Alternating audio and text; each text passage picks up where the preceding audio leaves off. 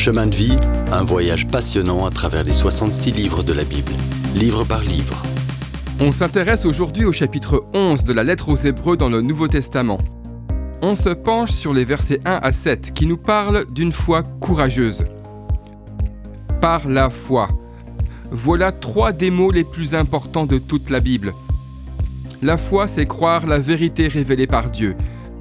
La foi, c'est aussi une espérance en ce que Dieu a révélé de lui-même, du monde et de ce qu'il y aura dans l'éternité. La foi nous aide aussi à comprendre les origines de l'univers. Dieu a ordonné au monde et à tout l'univers d'exister. C'est ce qui est révélé dans la Bible. C'est la foi qui nous permet d'accepter cette vérité. Dans le cas d'Abel, fils d'Adam et Ève, Dieu a bien fait comprendre que les gens doivent l'approcher sur une seule base, par la foi. Autrement dit, Abel et tous les individus après lui pouvaient trouver la faveur de Dieu s'ils croyaient en lui, s'ils manifestaient la foi en sa parole. Prenons un autre exemple, Enoch, une autre figure de l'Ancien Testament et qui vivait aussi dans la foi en la parole de Dieu. Il marchait avec Dieu, il lui faisait confiance, il croyait ce que Dieu lui révélait. Si tu viens à Dieu par Jésus dans la foi, alors tu dois marcher avec lui également par la foi, c'est donc la marche du croyant qui devient importante. Pourtant, et c'est très inhabituel, Enoch apparemment n'est pas mort.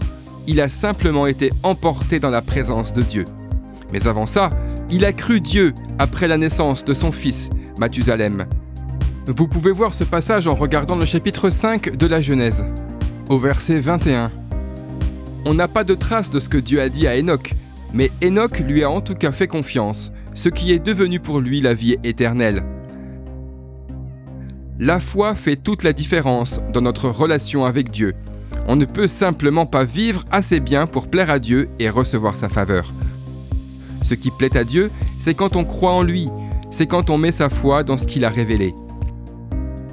Si tu veux venir à Dieu et qu'il te trouve acceptable, tu dois croire qu'il existe et qu'il est celui qu'il prétend être tu dois croire tout ce qu'il a révélé de lui-même dans sa parole, la Bible.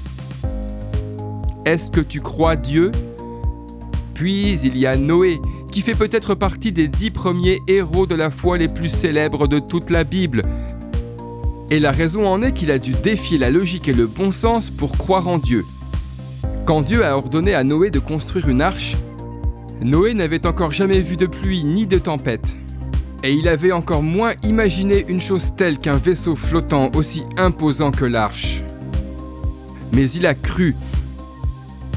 Et sa foi a sauvé toute sa famille. Son salut a inclus le salut de toute sa famille. Allez voir le chapitre 6 de la Genèse. Voilà la puissance de la foi. Elle t'amène à Dieu.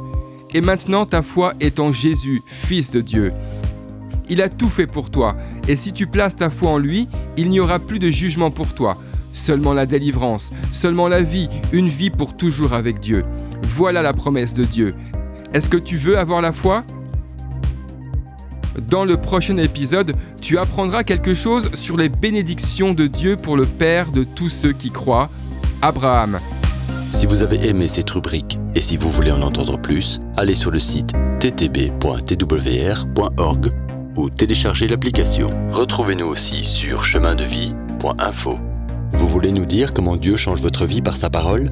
Envoyez-nous un message sur WhatsApp au 07 81 46 39 39.